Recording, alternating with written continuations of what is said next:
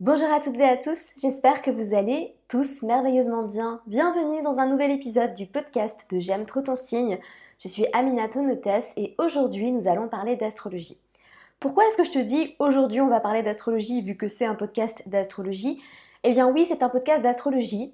Seulement, euh, j'ai envie de te proposer quand même quelques épisodes qui seront peut-être plus orientés vers la spiritualité et le développement personnel, l'amour de soi, parce que j'ai des choses à dire et parce que vous avez été très nombreux à me dire que c'est des sujets qui vous intéressaient aussi. Donc, évidemment, il y aura quand même beaucoup d'épisodes sur l'astrologie. D'ailleurs, j'ai plein de merveilleux sujets qui vous attendent.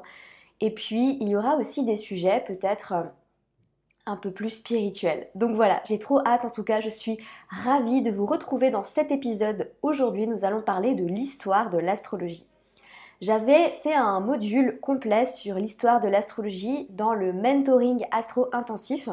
Si toi qui m'écoutes, tu ne sais pas ce que c'est que le mentoring, c'est mon programme pour former des personnes à la lecture de thème astral. Donc en ce moment, nous sommes 11.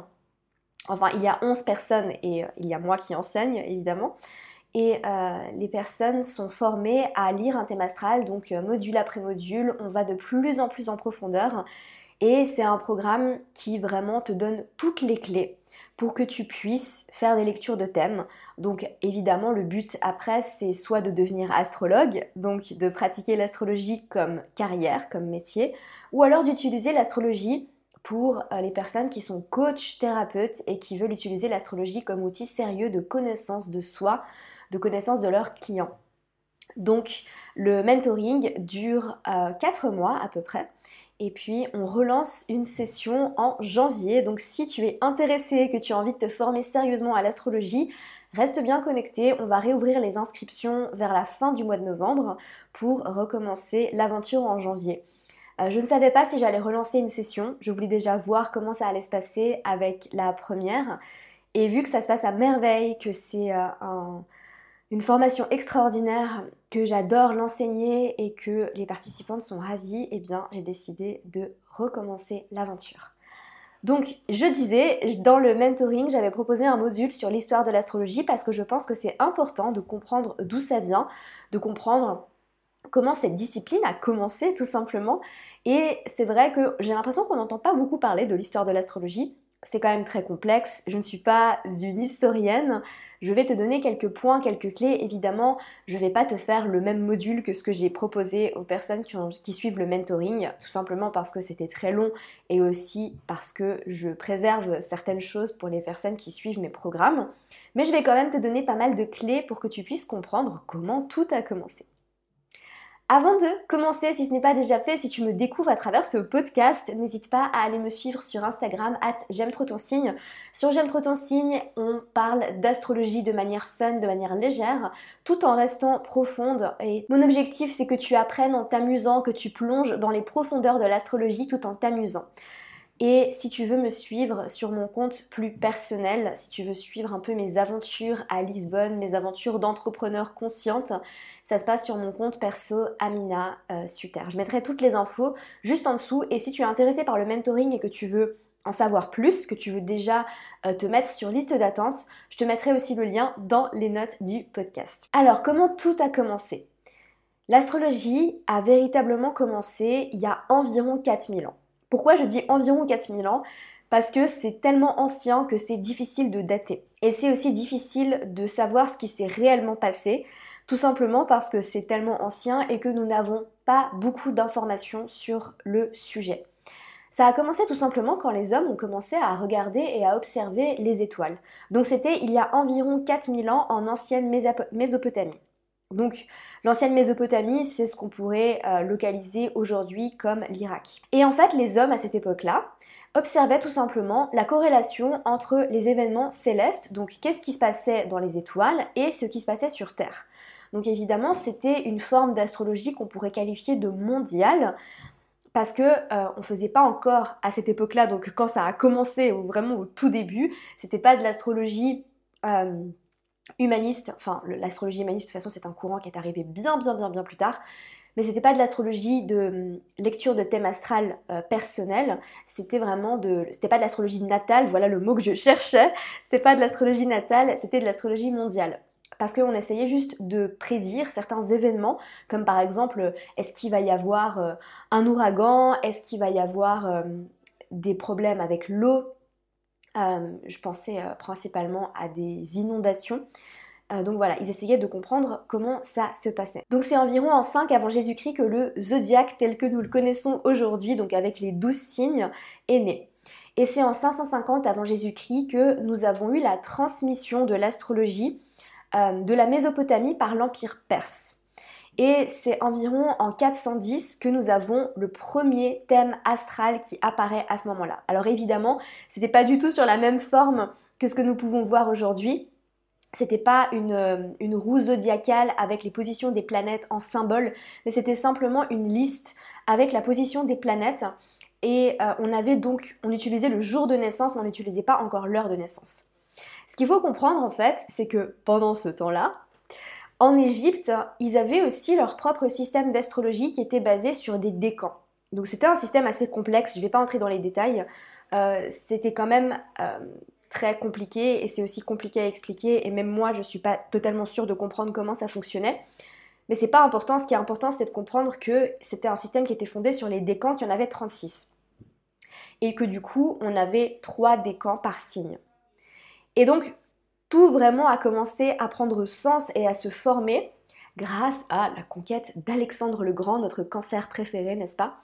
Et on a eu la conquête de la Mésopotamie et de l'Égypte, qui sont tous les deux devenus, euh, qui ont tous les deux fait partie de l'Empire, un empire qui parlait grec. Et ça, c'est un détail qui est très important.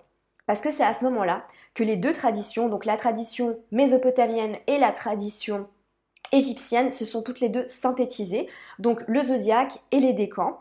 Et à ce moment-là, les astrologues des deux traditions échangeaient leurs connaissances, tout simplement. Euh, c'est ce qui est merveilleux hein, quand euh, on a des, conquêtes et que des empires se forment. Alors il y a beaucoup de choses qui, qui sont plus négatives, mais en tout cas, il y a des échanges, des échanges de connaissances, et il y a des choses très intéressantes qui se passent au niveau de la connaissance. Et c'est là que naît l'astrologie hellénistique avec la fusion de ces deux systèmes. Donc c'était environ en 100 avant Jésus-Christ. Et c'est à ce moment-là, en fait, avec l'astrologie hellénistique. Donc, quand on dit astrologie hellénistique, c'est pas une astrologie qui vient de la Grèce, c'est une astrologie qui vient d'un empire qui parlait grec. Voilà. Donc, c'est à ce moment-là qu'on a l'établissement des quatre piliers fondateurs de l'astrologie, des piliers qu'on utilise encore aujourd'hui, à savoir les planètes, les signes, les maisons et les aspects. Et l'astrologie hellénistique forme vraiment les concepts de base de l'astrologie moderne qu'on utilise aujourd'hui. Euh, et vraiment, c'est quelque chose de très important à comprendre et il y a beaucoup de concepts de l'astrologie hellénistique qui sont vraiment les piliers fondateurs de l'astrologie moderne. À ce moment-là, on a donc la fondation et le fondement d'un nouveau système. Donc on utilise les planètes, donc leur signification. Euh, et c'est là en fait que sont introduits les concepts de maléfique et de bénéfique, le secte et le genre. Donc quand je parle de bénéfique et de maléfique, c'est tout simplement le fait qu'il euh, y ait deux planètes qui soient considérées comme étant des bénéfiques. Donc Jupiter était le grand bénéfique et, Vénus était euh, bénéfique, mais pas aussi grande bénéfique que Jupiter. Alors attention, si vous êtes dans l'astrologie hellénistique et que vous écoutez cet épisode, ne m'en voulez pas si je fais des erreurs. Je n'ai pas personnellement étudié l'astrologie hellénistique, donc voilà, je fais de mon mieux. Et le concept de maléfique, à savoir Saturne et Mars. On avait aussi donc le zodiaque avec les domiciliations planétaires, les modalités, les, éléments et les polarités les maisons avec leur signification. Donc à ce moment-là, on utilisait euh, un système de maisons qui est bon, qui ressemble quand même beaucoup à ce qu'on utilise en astrologie moderne, mais il y avait quand même euh, certaines différences, à savoir qu'il y avait des maisons qui étaient plus bénéfiques et certaines maisons qui étaient plus maléfiques. Et évidemment les aspects. Donc ensuite on assiste en 7 après Jésus-Christ à la chute de l'Empire romain. Et du coup, c'est la fin de la tradition hellénistique. Et là, du coup, euh, ce qu'il faut comprendre en fait, c'est que pendant toute la période médiévale, il y a eu une forme d'astrologie, mais que ça s'est petit à petit perdu parce qu'il y avait quand même beaucoup d'hostilité venant de l'Église. Mais ce qu'il faut comprendre, c'est que c'est à ce moment-là que les quatre branches de l'astrologie sont nées, à savoir l'astrologie mondiale, l'astrologie natale. Donc l'astrologie natale, c'est l'étude de thème astral euh, pour une personne, alors que l'astrologie mondiale, c'est l'observation des mouvements planétaires en fonction de ce qui se passe dans la société. L'astrologie électionnelle et l'astrologie horaire. Je ne vais pas entrer dans en détail dans les deux types d'astrologie, donc l'astrologie électionnelle et l'astrologie horaire. J'avais expliqué ça dans le mentoring, mais c'est pas très important aujourd'hui pour ce podcast. Je t'invite à faire tes recherches si ça t'intéresse, ou alors si ça t'intéresse vraiment et que tu as vraiment envie de savoir ce que c'est, pose-moi la question sur Instagram et je te répondrai euh, tout simplement. Ensuite, euh, pendant la Renaissance, ce qu'il faut comprendre, c'est qu'il y a quelque chose d'incroyable qui s'est passé, c'est que nous avons eu l'invention de l'imprimante, et grâce à l'invention de l'impression, on a eu une prolifération du contenu astrologique. Ensuite, au XVIIe siècle, déclin de l'astrologie, parce que bah, les hommes ont commencé à s'intéresser à la science. Il y a eu beaucoup de nouvelles découvertes scientifiques et l'astrologie à cette époque-là était vue comme quelque chose euh, de superstitieux et qui n'était pas légitime. Ce qu'il faut comprendre et qui est quand même très important, c'est que les hommes ne croyaient plus en l'astrologie, on n'étudiait plus l'astrologie, donc il n'y a pas vraiment eu de progrès. Alors là, je parle en Occident. Euh, en Inde, c'était très différent et eux, ils ont continué à beaucoup s'intéresser à l'astrologie. Mais c'est que, bien que on ne s'intéressait plus à l'astrologie, on a découvert deux nouvelles planètes. On a découvert Uranus en 1781 et on a découvert Neptune en 1846. Donc deux découvertes très importantes. Et c'est seulement au XXe siècle que nous avons une renaissance de l'astrologie moderne avec l'apparition du mouvement New Age donc c'était très tendance hein, de parler de spiritualité, de parler de tout ce qui était occulte, et l'astrologie est redevenue à la mode. Donc c'est à ce moment-là, en fait, c'est avec l'apparition de l'astrologie moderne au XXe siècle qu'on a associé euh, des significations aux planètes qu'on venait de découvrir, donc qu'on a décidé d'intégrer Uranus et Neptune euh, au système astrologique, et il y a eu la découverte de Pluton en 1930, euh, qui a aussi beaucoup changé et qui a aussi été intégré au système astrologique.